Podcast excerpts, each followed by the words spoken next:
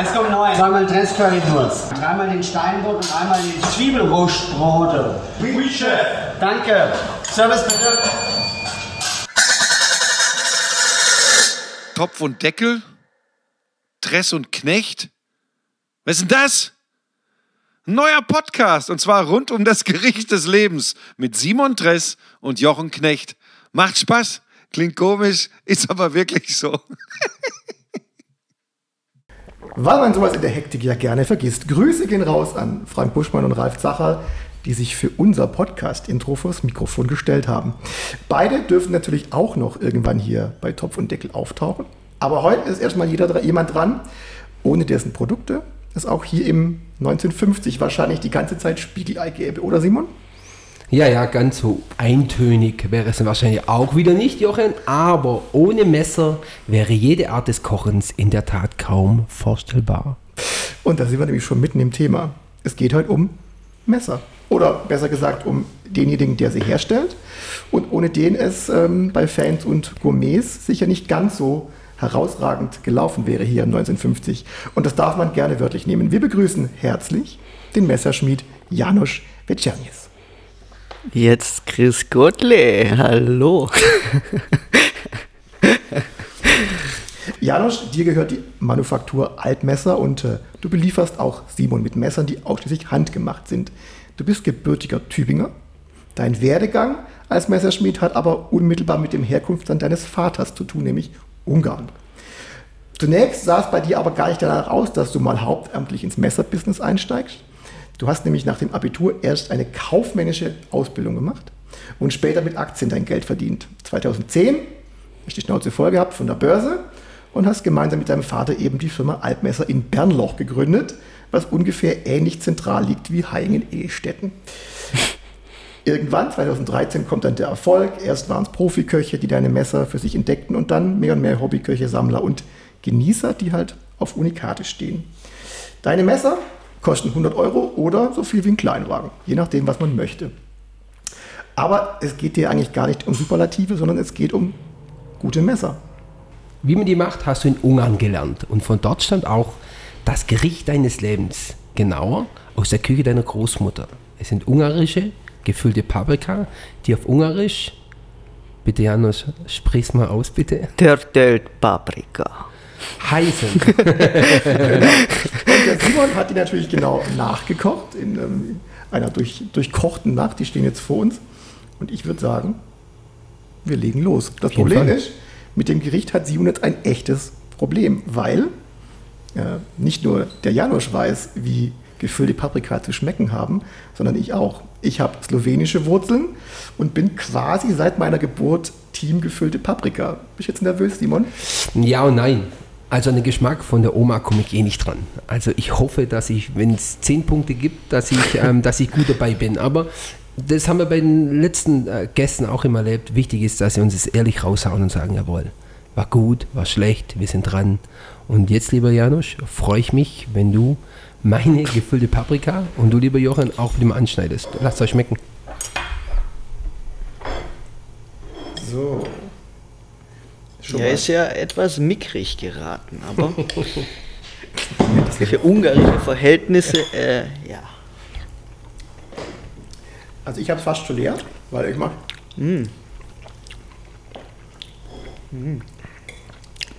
Sehr gut. Bisschen von der Größe, ein bisschen fein dining. Also, Simon, ich wollte ja jetzt irgendwas Schlechtes sagen, aber wow. Ist echt gut. Ehrlich. Ja, richtig gut. Hör auf jetzt. Nee, wirklich, das ist echt Bombe. Hammer. Gell? Wobei, wenn man, also die, ähm, die Soße ist sehr, sehr, sehr, sehr, sehr, sehr nah dran, finde ich. Sehr cool, sehr Ja. fruchtig. Klar, also Punktabzug gibt es natürlich für Janosch die Paprika. Ja gut, das sind jetzt nicht die typischen ungarischen Paprika. Die sind ein bisschen größer. Und ähm, ja, es ist natürlich, wie soll ich sagen, das bei meiner Oma, das hat ja immer so eine Kombination aus allem. Diese Atmosphäre, wenn du da dann hinkommst und so. Ähm, Die Soße von dir, muss ich ehrlich sagen, ist sehr, sehr, sehr gut. Sie ist auch sehr gut gewürzt. Also wirklich, das ist so eine gute Paprika.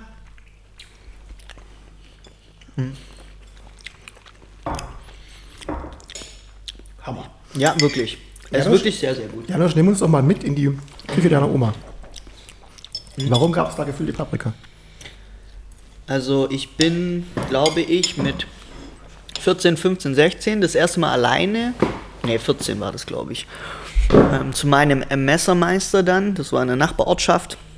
Und da war es einfach irgendwie immer so, dass ich da ankomme zu Oma und bevor es losgeht oder auch abends gab es dann eben diese gefüllten Paprika. Und irgendwann mal hatte ich dann den Führerschein und bin dann mit dem Busle, mit dem VW-Busle, diese 1000 Kilometer zu Oma gefahren. Und dann kam ich da irgendwann abends oder auch manchmal nachts an und komme dann in die Küche und dann riecht es immer nach diesen gefüllten Paprika.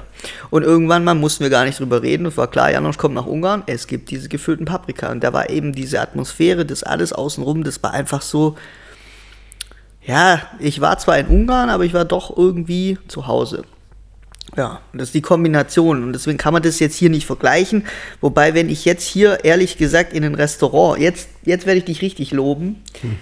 Ich wollte es eigentlich nicht, aber ich muss es, Simon, ja, also, ich, es gibt in Ungarn, in Budapest gibt es so das ultimative Super-Restaurant.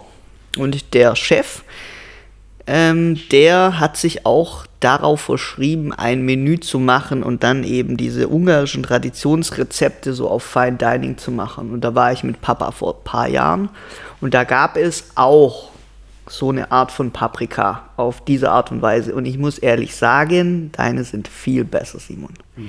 Viel, viel besser. Was ihr nicht sehen konntet, Simon hat jetzt schon knallrot im Gesicht.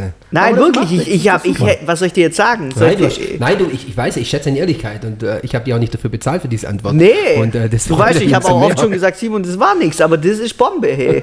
also wirklich. Also kannst du mir noch mal eine drauf tun. Äh, ich habe ein paar, wir kriegen kriegst nachher gleich noch ein Wir paar. haben, wir haben es jetzt ja pur auf dem Teller, das heißt äh, eine wunderbare, ähm, es ist eine Tomatensoße, richtig? Und darauf ein, ein kleiner gefüllter Paprika. Aber was esse ich, esse ich denn dazu? So traditionell Reis, Brot, Kartoffeln, Nudeln. Wenn du in Rezeptbücher guckst, du findest alles. Ja, also, wenn ich bei Oma kam, gab es eigentlich immer so eine Art trockenes Art äh, Brot, also ein Weißbrot vom Bäcker.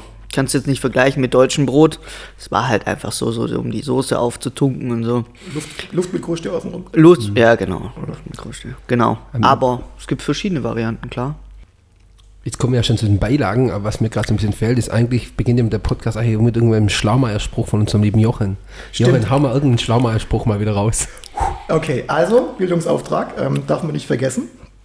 Die, gelb, die gelb-weißen Spitzpaprika, die man in Ungarn ähm, verwendet, sind eigentlich Ableger des spanischen Pfeffers, aber nicht scharf, weil kein Capsaicin drin ist. Und die werden eigentlich so in der Form erst seit 1950 in Ungarn gezüchtet. Ich wusste es nicht, jetzt wisst ihr es auch. Und die Form heißt Kubanelle, weil die ursprünglich aus Kuba kommt. Ähm, und was ich auch nicht gew- gewusst habe, die gefüllten Paprika kamen durch die Türken nach Ungarn. Vorher kannten die Ungarn keine Paprika und haben gefülltes Kraut gemacht. Das gibt es halt auch noch, ne? diese, diese, Ja, Kraut, klar. diese Krautwickel. Krautwickel, ja. Und ähm, die sind wohl quasi abgelöst worden in der Tradition, nachdem die Türken in, in Ungarn eingefallen sind, durch die Paprika. Okay. So, Sendung, Sehr schön. Sendung mit der Maus, nur mit Kochlöffel. Gell? Janusz, der äh, Geschmack jetzt von, äh, von der gefüllten Paprika. Gut, wir sitzen jetzt nicht in Ungarn, wir sitzen jetzt hier im 1950. Ähm, ich habe es gekocht, nicht die Oma hat es gekocht. Ähm, wie ist das für dich eigentlich als, ähm, als Mensch, sagen wir, das Thema Ankunft, Herkommen? Was, was verbindet dich jetzt speziell mit dieser oder mit einer gefüllten Paprika mit der Soße?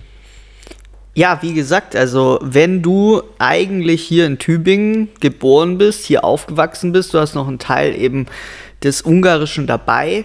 Und am Anfang, so die ersten paar Jahre, konnte ich auch so ein paar Schimpfwörter gar nichts auf Ungarisch, auf gut Deutsch. So. Und dann kommst du aber nach Ungarn und dann verbindest du immer irgendwas. Und das waren dann eben diese Gerüche. Und das war eben ganz besonders eben dieser Geruch von dieser Paprika in der Soße. Und es ist wirklich, äh, wirklich auch vom Geruch her ähnlich. Also es, es erinnert mich jetzt schon so ein bisschen so an die Küche meiner Oma. Ähm, was ein Unterschied ist, meine Oma ähm, hat oft auch mit ungarischem Mangolitzer Schwein, hat die dann teilweise dann auch noch die Füllung gemacht. Und ähm, ja, also so natürlich geringfügig ist es anders. Und es ist natürlich auch meine Oma. Aber ich muss wirklich, also mir fehlen gerade wirklich so ein bisschen die Worte. Du merkst es jetzt gerade. Ich habe mir echt so viel überlegt, was ich jetzt sagen könnte. Aber es ist wirklich sehr, sehr, sehr gut. Ein sprachloser Schmied. Hammer. Ähm, du hast gerade dieses Mangolitzer-Schwein erwähnt. Das ist ja ähnlich berühmt oder ähm, bekannt inzwischen wie, wie, so, wie manche andere alte Sorte. Was macht denn dieses Schwein aus? Ja, das ist halt ein Wollschwein, genau. Ist ein Wollschwein ist halt eine sehr dicke Fettschicht, ein Fettdeckel und ist teilweise sehr gut marmoriert. Also du kriegst da, also bestes Beispiel bei meiner Oma im Ort gab es jemanden, der hat die gezüchtet und wenn wir dann von dem bekommen haben und du hast es eben in die Pfanne gelegt, dann ist eben nicht viel Feuchtigkeit und Flüssigkeit ausgetreten und du hast ein wunderschön marmoriertes Steak bekommen. Und das war auch vom Geruch her sehr angenehm. Wenn du dann danach irgendwo in den Laden gegangen bist, in den Supermarkt und hast dann auch wieder so ein Stück geholt, dann habe ich mir mal irgendwann mal erlaubt zu sagen, ich zeige euch mal, dass das wirklich besser ist und habe dann eben zwei Pfannen erhitzt und es war wie Tag und Nacht. Erstens mal vom Volumen her wesentlich weniger, zweitens natürlich auch vom Geschmack und vom Geruch, weil das, was man heutzutage so im Supermarkt kauft an Schweinefleisch, wenn ich da schon äh, nur dran rieche, habe ich schon keine Lust mehr. Und ähm, ja, gut, klar, ich bin da jetzt vielleicht auch nicht äh, der Standard oder der Durchschnitt, aber es ist ein riesen Unterschied, was eben auch dieses Fleisch ausmacht. Dieses, dieser Albtraum von diesem trockenen Schweinefleisch, den man heute ja so kennt, das, das gibt es mit diesen alten Schweinerassen ja eigentlich gar nicht, oder Simon? Absolut nicht. Und das Interessante, weil ähm, der Janusz gerade gemeint hat, auch diesen Geschmack und Geruch, das merkt man halt brutal am Fett. Also ich habe ja auch von unseren, unseren Schweinen, die hier wachsen, oder wachsen, die hier aufgezogen werden, ähm, habe ich ja den Rückenspeck runtergenommen. Das heißt, ich habe den Rückenspeck aus, ausgehen lassen und du merkst die Qualität eines Tieres oder das Wohlbefinden des Tieres am Geruch des Fettes. Das heißt, wenn das Fett klar ist und das Fett keinen hohen Eigengeschmack hat, äh, dann ist die Qualität des Fleisches eigentlich am besten. Ja. Genau. Ähm, die Füllung, Simon, besagtes Hackfleisch. Und da ist aber auch immer Reis mit drin. Warum packt man da Reis mit rein? Tja, ähm, weiß ich nicht. Keine Idee? Ich weiß auch nicht. Also Aber es muss rein. Also es ist in jedem wahrscheinlich habe ich schon mal gehört von meiner Oma wahrscheinlich, aber äh, wirklich jetzt genau zu erklären, da müsste ich jetzt. Es, es rumtricksen. Gibt, es, es gibt Will ich nicht. nirgendwo eine Erklärung. Es ist immer nur wegen dem, wegen dem Geschmack, wegen der, wegen, auch wegen der Konsistenz, aber es, es gibt Also sagen wir mal so, ich habe schon viele Varianten gehört. Der eine hat mir das erzählt, der nächste hat mir das erzählt. Einer hat mir in Ungarn erzählt, das ist, hat man damals gemacht, um mehr Volumen zu haben Genau. und zum Beispiel eben das Fleisch dann äh, und äh, mehr eben mehr zu füllen. Und dann der andere sagt eben, das ist dann später wieder entstanden wegen dem und dem Geschmack oder dem Aufsaugen und so weiter. Also da gibt es wie beim Messermachen hunderte von Meinungen. Der, wer da jetzt recht oder wer nicht Unrecht äh, hat, der kann Und- ich jetzt nicht sagen. Und vorgekocht oder roh rein, Simon? Ich habe vorgekocht. Ich habe mit auch nochmal mit Schweinefett, also mit dem Rückenspeck nochmal kurz angeschwitzt. Dann habe ich mit Wasser aufgefüllt ohne Salz, dass es nicht übertönt, dass es ein Eigenaroma behält. Habe erst die Füllung dann gefüllt, habe etwas Oregano mit reingemacht und habe etwas Liebstöckel mit reingemacht in die Füllung, Zwiebel reingemacht und äh, die Zwiebel auch nicht angeschwitzt, dass es trotzdem auch noch diesen, trotzdem diesen Eigengeschmack bekommt und äh, den Reis wirklich ähm, komplett so angekocht wie so ein Risotto, so 10 Minuten gekocht und mit eigener Flüssigkeit, bis das ganze Wasser verkocht ist, dass die Cremigkeit vom Fett entsteht. So habe ich es gemacht. Auch wenn der vom Kochen erzählt, dann habe ich im Mund sofort so Ja, das hat, äh, macht er echt gut. Ey. ganz krass. Ja, Janosch, ich habe mal, ich hab mal eine ganz simple Frage. Wenn du, ähm, isst man eigentlich, isst man eigentlich als, ähm, als Messerschmied, der langsame Messer macht, auch Fastfood?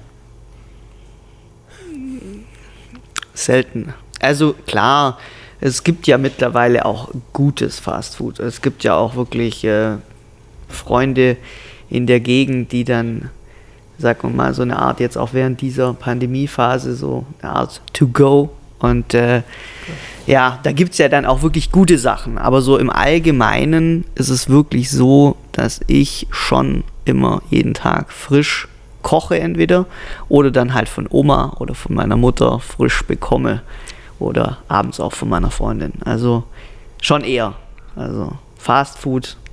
Ich glaube, ich war in vier Jahren vielleicht einmal notgedrungen bei McDonald's. Oder einem anderen äh, Schnellrestaurant. Genau. Ähm, Janosch, schmeckt ein Lebensmittel oder schmeckt etwas, das ich, das ich, das ich koche, eigentlich besser, wenn es mit ordentlichen Messern äh, geschnitten wurde? Also, Ja. du würdest wahrscheinlich sagen, ja, ich weiß es nicht, aber schmeckt man das? Also sagen wir mal so, die Japaner, das sind ja auch so Künstler, wenn es ums Thema Messer geht und auch ums Thema Schärfen. Und da habe ich schon wirklich auch erfahren von richtig guten Köchen, dass die dann morgens eben so erstmal sich um die Messerpflege kümmern, ordentlich die Messer schärfen und wenn die dann beispielsweise ein Wokgericht machen, dann schneiden die ja ganz oft zum Beispiel Gemüse, Paprika, Zwiebeln und so weiter. Und wenn diese, diese Fasern einfach nicht gepresst werden, wenn die keine Reibung erhalten und wenn es einen glatten Schnitt gibt, dann sind eben auch diese, ähm, ja, diese Bitterstoffe nicht mehr so da und im Wok ist alles etwas frischer. Und wir haben da auch wirklich schon Tests gemacht, zum Beispiel beim Zwiebelkuchen als Beispiel. Wir haben Zwiebelkuchen, äh, da haben wir die Zwiebeln durch einen Mixer und haben die dann separat noch ganz fein geschnitten mit meinen Messern. Und mein Zwiebelkuchen war im Endeffekt wirklich besser. Also war saftiger, war süßlicher ähm, und hatte weniger Bitterstoffe. Und äh, das war dann auch eine eingefleischte äh, äh, Dame hier von der Schwäbischen Alb, die hat gesagt, hey, Schichte, da merkst du gar keinen Unterschied. Und das, selbst sie hat ihn gemerkt. Ja, das kann man schon gut vorstellen. Sagen wir, so Schnittlauch schneidest mit stumpfe Messer. Anderem. Drücklauch, Klar, die Bitter Drücklauch und drücken. Schnittlauch, ne? Ja, Drücklauch und Schnittlauch. Wenn ich an Ungarn denke, dann habe ich immer Schärfe im Kopf. Rotes Paprikapulver ist typisch für Ungarn und so etwas wie ein Nationalheiligtum. Aber sind gefüllte Paprika wirklich eine, ein scharfes Rezept? In der Soße ist ja eigentlich kein oder sehr wenig Paprika, dafür aber viele reife Tomaten. Ja, also es ist wirklich auch so, bei uns gibt es dann die zwei Varianten, dieses Rosenpaprika, dieses süßliche und dann dieses scharfe. Und für diese Art nehm, nimmt meine Oma wirklich auch nur dieses Rosenpaprika. Es gibt natürlich dann auch, ähm, ja, mein Vater oder so, der möchte dann manchmal ein bisschen schärfer haben, der nimmt dann eben separat noch von dem scharfen ein bisschen. Aber im Rezept an sich würde jetzt das scharfe Paprika manchmal, wenn du auch zu viel nimmst, natürlich da alles übertünchen. Und das mit dem Paprika ist natürlich auch die absolute Philosophie für sich. Da denkt auch jeder Bauer, er macht das beste Paprika von ganz Ungarn und dadurch natürlich für die ganze Welt. Aber es stimmt natürlich auch wieder nicht. Ähm, das, also nur mal eine kleine Story dahinter. Wir dachten immer, also meine Oma auch, wir dachten 50 Jahre gefühlt, wir machen und haben das beste Paprika ähm, entdeckt in der Nähe von Szeged, wo das Szegediner Gulasch herkommt. Und ähm, ja, jetzt gibt es seit zehn Jahren da einen aus einer großen Fabrik, der hat sich auch selbstständig gemacht, ein Junger. Und der macht jetzt wirklich dieses Paprika ganz anders. Also der nimmt nur das Fleisch und macht daraus dann dieses getrocknetes, dieses getrocknete Pulver und macht daraus dann sein Rosenpaprika und das scharfe Paprika und den Unterschied, den merkst du wie Tag und Nacht. Und den hat, das haben wir jetzt erst entdeckt, so vor knapp zehn Jahren. Und jetzt sind wir auch wieder neu, dass wir sagen, okay, es gibt doch wieder eine Steigerung. So ist es ja bei allem. So und auch bei dem Paprika. Ich habe äh, in der Vorbereitung gelesen, dass in, in Ungarn Paprika gar nicht traditionell nur mit Fleisch gefüllt waren, sondern mit allem, was man so in den Finger bekommen hat. Ähm, zum Beispiel auch mit Kraut oder, oder mit Käse oder auch mit, mit, mit, mit Getreide. Also historische Vegetarierküche. Gab es das bei euch auch oder war das immer äh, Schweinefleisch? Fertig. Nee, also es gibt schon verschiedene Varianten. Es gibt die Variante mit Kraut, die kenne ich auch. Ähm, dann gibt es auch so eine Variante eben mit eben Reis, hauptsächlich Reis. Und ähm, ja, und diese Fleischvariante. Jetzt die anderen Varianten, ich kenne die zwar, habt ihr auch schon äh, manchmal auf irgendeiner Speisekarte gesehen, habe sie aber selber jetzt noch nicht so aktiv ähm, ja, versucht. Ähm, sag mal, du hast mal gesagt, dass äh, Köche nicht mit deinen Messern umgehen können. Also Simon hat nichts in der Hand, das er jetzt werfen könnte. Ja, aber was meinst du damit? Ja gut, klar, wenn man jung ist und wenn man da total engagiert ist und man sieht manchmal, wie andere dann mit seinem äh, Messer dann umgehen, wirklich. Und äh, dann äh, denkt man manchmal schon darüber nach und sagt, okay, ähm, es geht auch besser. Und aber mittlerweile muss ich halt sagen, ich muss die auch ein bisschen in Schutz nehmen, weil in so einer Küche geht es halt auch wirklich richtig ab. Und da kannst du dann nicht die ganze Zeit darauf achten, dass dein Messer dann perfekt da liegt, dass es perfekt geschärft ist, dass die Oberfläche und alles perfekt ist. Das geht halt nicht. Aber es ist schon so, dass, sag mal, viele meiner jetzigen Kunden und Hobbyköche, die haben natürlich auch mehr Zeit mhm. und die können sich da auch mehr, wie soll ich sagen, reinfuchsen. Ich habe oft alte Köche bei mir, in Anführungszeichen, die schon 20, 30, 40 Jahre eben diesen Job machen und die sind es eben gewöhnt, so ein bisschen wie ein Metzger, einfach so relativ grob zu schärfen mit Schärf ähm, wie soll ich sagen, nicht nur Stahl. mit Steinen, sondern auch mit so einem Rundstahl dann richtig so drüber zu hauen. Und da gibt es natürlich wesentlich äh, feinere, bessere Methoden, die dann auch sehr schonend sind, auch für die Klinge an sich. Ich bring's vielen bei, bei manchen bringt's nichts, ist aber auch okay. ich möchte ja da auch nicht jeden belehren, aber ähm, es stimmt schon. Also in so einer Küche geht's schon ab und äh, oft habe ich da das äh, Gefühl, hoppla, äh, da geht noch was. Wie sieht denn dieser, dieser perfekte Umgang mit so, mit so einem Messer von dir aus? Mal so ganz, ganz grob runtergedrückt. Also sagen wir mal so, man denkt ja immer, wenn man schärft, muss man eben mit viel Druck und viel Kraft schärfen. Das stimmt schon mal nach meiner Meinung nicht. Wir haben spezielle Steine, die wir extra in Budapest herstellen lassen. Die sind ganz fein, ähneln einem Sensenstein, ist aber ein anderes Material. Ist ein sogenanntes Edelkorundpulver, hart gepresst. Und da gibt es dann eben so eine ganz feine Abziehtechnik, da ist man dann wirklich plan. Also man ist plan zwischen Klinge und auch Stein und hat dann keine Verkantung und kriegt dann auch keine ungeraden zum Beispiel Flächen dann in die Klinge rein. Also das ist schon mal ganz wichtig, aber jeder bekommt auch so eine Einführung von mir, also eine Schärfeinführung. Und dann ist es auch so mit diesen normalen Küchentüchern, diese blauen Küchentücher, die die meisten Köche auch haben, die sind, die haben eine relativ raue Oberfläche. Und wenn du dann die Messer reinigst, dann bekommst du immer solche kleinen feinen Riefen. Mhm. Und diese kleinen feinen Riefen reichen schon, wenn du eine Zwiebel schneidest oder eine Karotte schneidest, dass du eben diese Poren öffnest und dass bei einer Zwiebel zum Beispiel die ätherischen Öle nach oben gehen und dann eventuell eher in den Augen brennen. Also das ist dann zum Beispiel auch so eine Sache. Oder du sollst das Messer natürlich nicht in die Spülmaschine legen, du solltest es jetzt nicht irgendwie äh, ins Wasser äh, eine Weile legen. Da gibt es dann auch viele Gründe, warum das nicht gut ist. Ähm, ja, also es ist nicht, nicht sagen wir mal, äh, einfach, aber wenn man bei mir eine Stunde war, dann wird es einfach, sagen wir mal so. Ich war schon mehrere Stunden bei dir, aber ich krieg's immer nicht hin. Dafür kannst du super Paprika füllen. Oh, danke. Oh. Simon, ähm, wenn ich im Fernsehen Köche sehe, dann haben die ganz oft, die haben so beeindruckende Messersets. Die klappen dann irgendwelche Taschen auf, da sind 673 Messer drin. Wie viel brauche ich denn als Koch wirklich? Also ich finde, ich habe aktuell habe ich äh, drei Messer, zwei von meinem lieben Freund Janosch, die er vor Jahren angefertigt hat. Ähm, eins ist sehr dünn, äh, wo ich dann Fleisch parieren kann oder dementsprechend auch fein schneiden kann. Jetzt sag ich uns noch kurz, was heißt parieren? Parieren ist äh, Fleisch von Fett und Zähnen zu befreien. und ein Messer ist ein bisschen gröber, wo ich auch noch parieren kann, weil es eine dünne vornere Spitze hat und hinten ein bisschen breiter geht, mit dem ich wunderbar auch schneiden und, und ja, schneiden kann. Und ich glaube, das ist das Wichtigste. Ich glaube, man braucht nicht viele Messer, aber wie gesagt, das ist immer die größte Schande, wenn mein Freund Janosch kommt, meine Messer mitnimmt, da fühle ich mich einfach wieder maximale Amateur, der vielleicht gefüllte Paprika machen kann, aber der einfach nicht mit Messer umgehen kann. Und äh, das tut mir jedes Mal weh. Ja, also ähm, fand ich jetzt wirklich gut, dass du auch von dem Thema Allzweckmesser gesprochen hast, weil das ist quasi meine Philosophie auch ganz äh, dahinter, weil ich habe mir mit 18, habe ich mir selber eigentlich äh, wie soll ich sagen, geschworen, dass ich mal für mich das bestmögliche Allzweckmesser herstelle und mache. Und so ist dieses Altmesser Spezial auch entstanden, ähm, mit dem ich ausdrücken möchte, dass man alles mit einer Klinge eigentlich machen kann. Sowohl dieses Parieren, Filetieren, aber auch dieses Schneiden. Und das ist eben jetzt eines deiner Messer. Und ich merke auch, das ist jetzt auch vielleicht ein bisschen übertrieben. Ich bin auch jemand, der gerne mit einem Füller schreibt und einen Füller verleibt man ja auch nicht so. Mhm.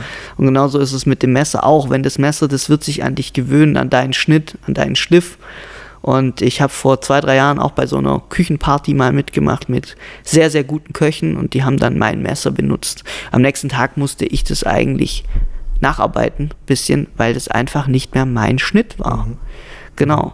Und ähm, ich versuche das halt wirklich ganz individuell für jeden dieses perfekte Allzweckmesser zu machen. Und auch für dich, Simon, auch wenn du das mit dem Schärfen nicht so gut hinkriegst, ich bin ja immer für dich da und mach dich immer wieder scharf. Okay? Ich habe jetzt ganz schlimme. Bilder im Kopf. Ähm, also ich habe Lea und bevor wir uns über die Reste hermachen, der Hinweis, das äh, Rezept für, den, für die fast originalen gefüllten Paprika von Simon Tress gibt es auf gerichteslebens.de. Wenn ihr uns äh, was schicken wollt dazu, Bilder von euren gefüllten Paprikas, gerne an topf und deckel at gerichteslebens.de. Und äh, vorm Endspurt interessiert uns, Janosch, wie geht es bei dir weiter? Wie hast du, wie ist von Messerschmied, wie ist das Messerschmied-Business während der Pandemie? Also ich werde jetzt erstmal heimgehen, dann das Gericht ausdrucken und dann mit Oma nachkochen. Das ist Nummer eins. nee, also Thema Pandemie. Ähm, ich habe die Pandemie weitestgehend in meiner Werkstatt verbracht. Ich habe gar nicht so viel mitbekommen. Und ich hatte auch das Gefühl, die Leute, die sitzen äh, während dieser Zeit zu Hause und überlegen sich auch wirklich, was kann ich mit dieser Zeit machen. Und viele haben dann, glaube ich, auch das Bedürfnis entwickelt, wieder selber zu kochen oder sich einen schönen Grill anzuschaffen. Heißt, bei mir ist die Nachfrage sogar explodiert. Genau war- darauf wollte ich raus. Ja. Und Ich glaube, das, ist, das haben, glaube ich, viele gelernt, dass vor allem während dieser ersten Lockdowns, während dieser Phase, wo man sich wieder aufs Zuhause konzentrieren musste, dass da ganz viele angefangen haben, sich bewusster mit ihrem Leben auseinanderzusetzen. Vielleicht gar nicht erst kochen und irgendwann kommst du dann aufs Kochen. Und deshalb hatte ich, ähm, fand, ich, fand ich die Frage wichtig, ob du das gemerkt hast. Ja, bei mir ist sehr, sehr positiv. Es ist sogar, man kann sogar sagen, zu positiv, weil ich kann wirklich mittlerweile einfach diese Nachfrage, ich kann die gar nicht mehr bedienen. Also ich muss mittlerweile leider einigen auch absagen, weil ich das einfach nicht hinbekomme. Wenn ich alle, äh, ja, alle Bestellungen jetzt annehmen würde, dann könnte ich mich für die Rente vorbereiten quasi. Aber das macht ja auch keinen Spaß. Also man möchte das ja auch irgendwie kombinieren. Ähm, aber so leid es mir tut, ich musste halt oft Nein sagen, weil es einfach nicht geht. Das ist zu viel. Da könnte man jetzt ja sagen, dann stell doch einen ein. Ähm, wie ist es eigentlich? Gibt es den Beruf Messerschmied? Gibt es den in Deutschland noch so als Lehrberuf, so mit IHK und Prüfung und so? Also so wie ich das bei meinen Messermeistern in Ungarn gelernt habe, also so ganz traditionell, alles von Hand, so in der Form gibt es das nicht mehr. Ähm, es ist ein bisschen anders, es wird auch anders bezeichnet. Ich werde jetzt mittlerweile als Schneidwerkzeugmechaniker bezeichnet äh, bei der Handwerkskammer und eigentlich hat das nicht viel zu tun mit dem, was ich jetzt tagtäglich mache. Ähm, ich weiß nur, dass diese Maschinen, die wir benutzen oder auch die Art und Weise, wie wir arbeiten, dass die natürlich von den heutigen Sicherheitsmaßnahmen und so, dass das natürlich auch ein Punkt ist, was einfach nicht so einfach ist. Das heißt, ich kann nicht von morgen sagen, jetzt komm mal daher, stell dich mal dahin. Das ist bei mir natürlich sehr viele Jahre, sehr lange gereift auch. Und das ist auch der Punkt. Also so wie, wie ich das gelernt habe, wie das meine Messermeister gelernt haben, so gibt es das selten und eigentlich in Deutschland glaube ich nicht mehr. Nervt es eigentlich jemanden wie dich, der jetzt da so viel Wert und, und, und Herzblut reinsteckt, dass dann so, so, so Messer zu, auch zu so, so Hipster-Sammlerobjekten verkommen, dass Leute sich quasi nur noch die Dinge in die, in die Küche hängen und sagen, Ja. ich habe das coolste Messer auf dem Planeten, aber benutzen tue ich es nie? Also man muss schon wirklich sagen, dass ich mittlerweile auch solche Kundschaft habe. Meine, ich habe zum Beispiel Kontakt mit einem sehr guten Messermeister, der auch sehr ähm, wohlhabende Sammlerkunden weltweit hat, die bestellen bei ihm wirklich nur so Sammlerobjekte für die Vitrine. Und mein, mein, mein erster Messermeister hat immer gesagt, wir machen Messer für den Gebrauch, für den tagtäglichen Gebrauch. Und ich als 15-Jähriger habe immer gesagt, ich möchte auch ein schönes Messer machen. Und er hat gesagt, wichtig ist, dass das Ding funktioniert und danach kannst du es schön machen. Und diese Philosophie habe ich auch komplett übernommen. Das heißt, bei mir ist das Wichtigste, dass das Ding jeden Tag funktioniert. Und wenn es schön ist, ist auch schön. Aber wichtig ist, es muss funktionieren. Heißt, ich habe solche Kunden natürlich. Und manche, die sehr, sehr nett und lieb zu mir sind, die bekommen vielleicht auch so ein Messer und dürfen sich das dann mal irgendwo hinhängen. Aber die Mehrzahl soll zu mir kommen und soll ein Messer bekommen, mit dem sie jeden Tag Freude in der Küche hat. Oder mit Simon gefüllte Paprika macht. Genau. Und nicht dann das jeden Tag nur anschaut, weil ein Messer ist für den Gebrauch da. Das ist Priorität Number One. Sehr cool. Klingt so ein bisschen, wie hätte Simon Dress sagen können, zum Kochen. Es muss gut schmecken, aussehen kommt später. Ja. Wir spielen zum Schluss ja traditionell unser Küchen-ABC. 26 Kärtchen mit Wortpaaren ähm, aus der Küche drauf. Also zum Beispiel Bratwurst oder Baklava und du entscheidest dich. Ähm, und ähm, ich würde dich jetzt bitten, aus dem Stapel, der da liegt, äh, zehn Karten zu ziehen. Die sind auch schon unter notarieller Aufsicht äh, gemischelt. Und einfach dem Simon zu geben und der dir dann die A- oder B-Frage stellt. Ah, ich gebe ihm jetzt 10. Zehn Stück, genau.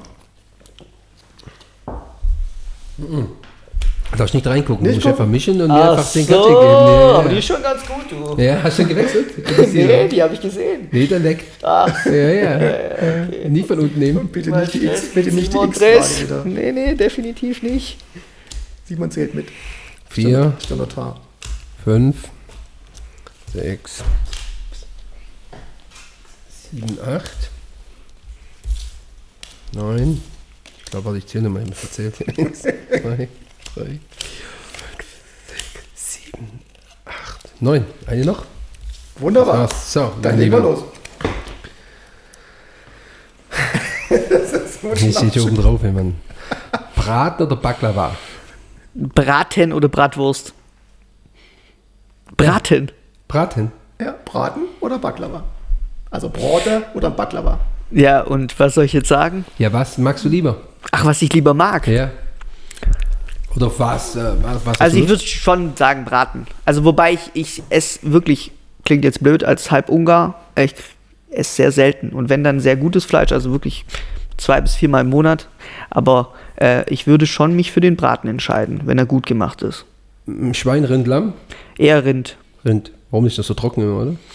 Ja, Aber wenn aber, er gut ich, gemacht ist? wenn er gut gemacht ist, genau. Lamm geht auch. Äh, so, wie gesagt, das mit dem Schwein ist ein schwieriges Thema. So Mangolitzer ist okay, aber so normales Schwein ähm, ist nicht so meins. Okay. Saumagen oder Sake? Eher Sake. Also ich war auch schon in Asien und ich habe es auch schon richtig zelebriert und äh, wenn das dann auch wirklich richtig gut gemacht ist, ist es wirklich richtig gut. Also eher Sake, ja. Und hottes Sake, also warmer Sake? Oder? Beides habe ich schon. Beides, genau. Ja, genau. Ja, aber doch, Saumagen ist schwierig. Ja, selbst wenn wir uns vom Schwein vorher schon verabschiedet haben. ähm, Gambas oder Gnocchi? Beides, wobei ähm, In der Kombi, oder? In der, ja, eine Kombi ist auch sehr, sehr gut. Also, aber auch, ich würde auch eher Gambas sagen, weil ich da auch eine Verbindung habe. Ähm, ich habe auch jemand, äh, von dem ich immer sehr, sehr, sehr gute Gambas bekommen habe. Und da denke ich dann halt auch an ihn. Das ist auch wieder so eine emotionale Verbindung. Es gibt ja inzwischen sogar lokale Gambas. Ne? In Bayern werden die ja in der Halle gezüchtet. Habt ihr die schon mal getestet? Mhm. Ja, Ja. ja, die sind sehr gut. Grüße gehen raus. Äh, die Frage haben wir auch jedes Mal. Das ist geil, irgendwann muss das neue Fragen Es gibt so. Karten, ja, ist okay, ja, die wiederholen sie, die zieht man an irgendwie. Wahrscheinlich ziehen unsere Gäste die Karten Ja, an. genau. Wodka oder Vollkornbrot? Vollkornbrot. Meine Mutter ist Backfrau bei uns im Ort. Und äh, klar, dann denkt man, Mama, Vollkornbrot und Mama. Oder nach Wodka? Oder vorm Vollkornbrot, nach dem Vollkornbrot? Ey, eher davor einen Aprikosenschnaps, einen eigenen und dann Vollkornbrot. Mit Wodka Thema- kannst du nichts anfangen. Das Thema Schnaps ist bei dir in der Familie auch ganz, ganz, ganz wichtig, ne? Ist präsent, ja.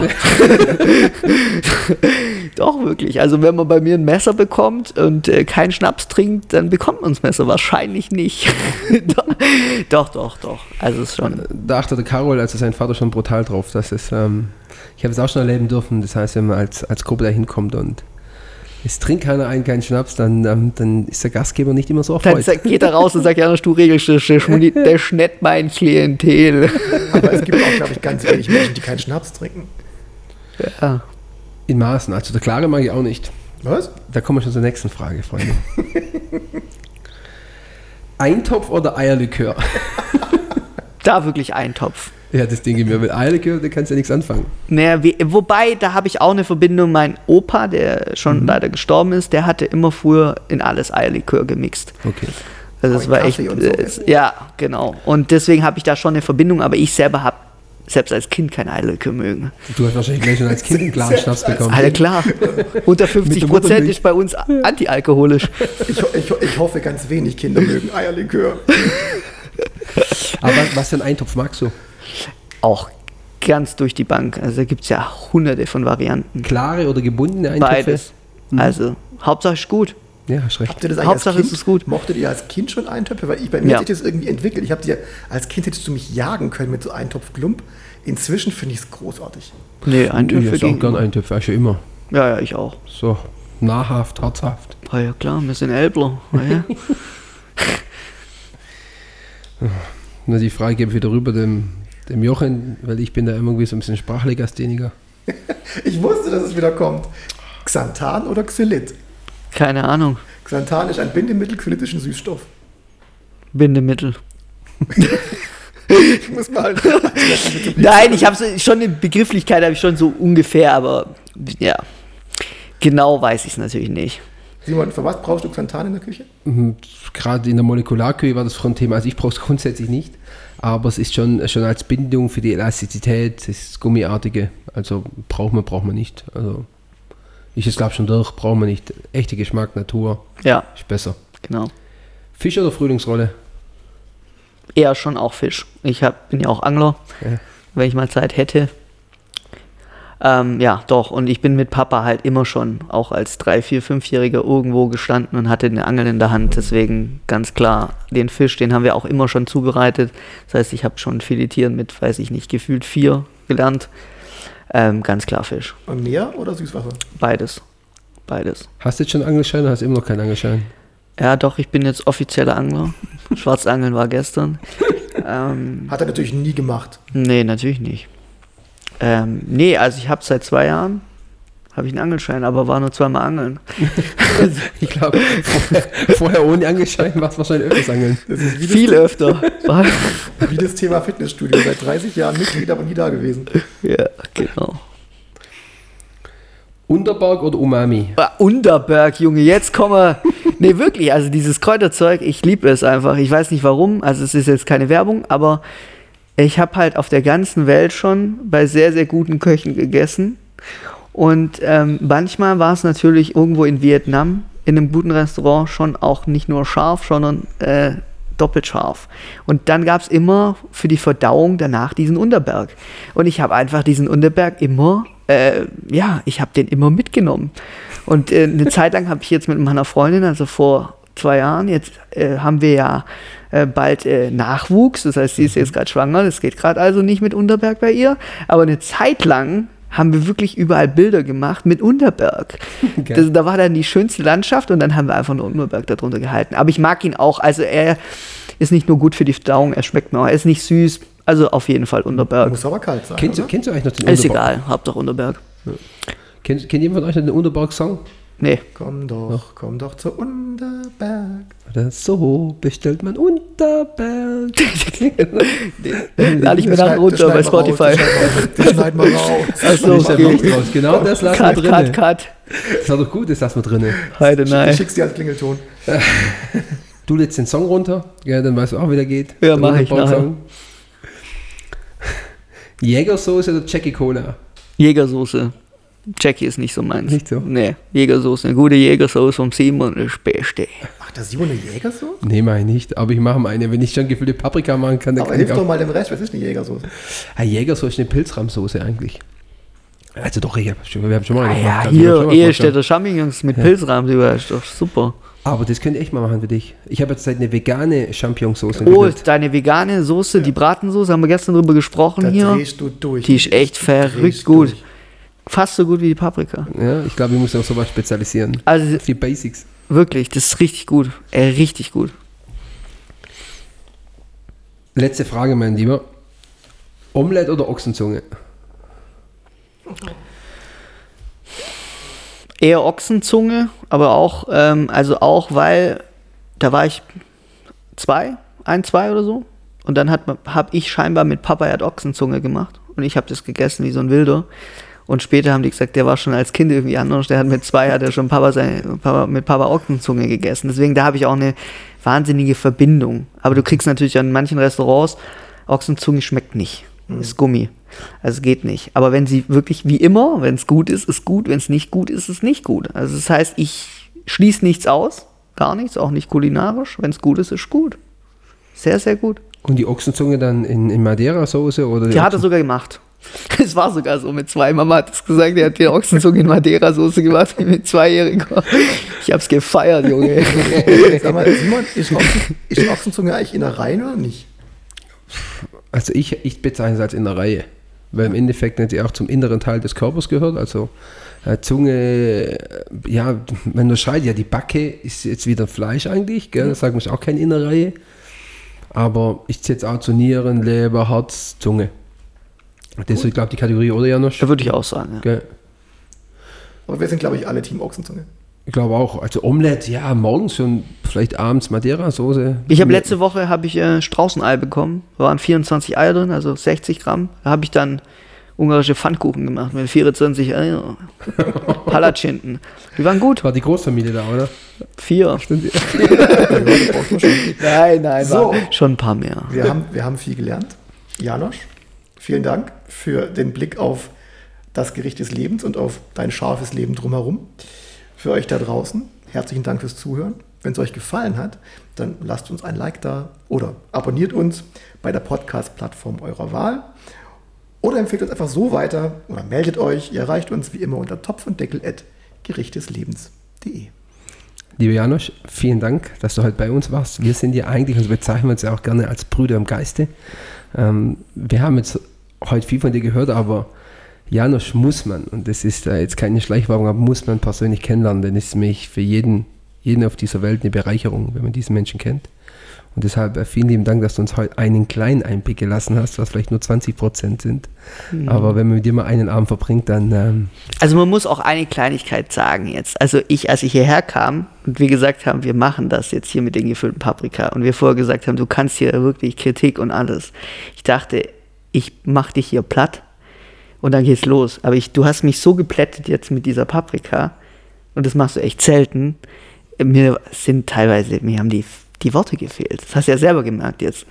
Das ist echt wirklich ganz großes Kino, mein Freund. Das sage ich nicht nur als Freund. Das ist rein sachlich jetzt. Kannst du jetzt bitte aufhören? Der hat sich nachher Nee, ich, der ich sag auch an anderen Tagen, das war jetzt nicht so gut. Aber das war jetzt wirklich bombastisch. Also das da auf der Karte Basics, brutal. vielen lieben Dank, mein Freund. Danke. So viel Liebe im Raum und wir sind raus. Vielen Dank.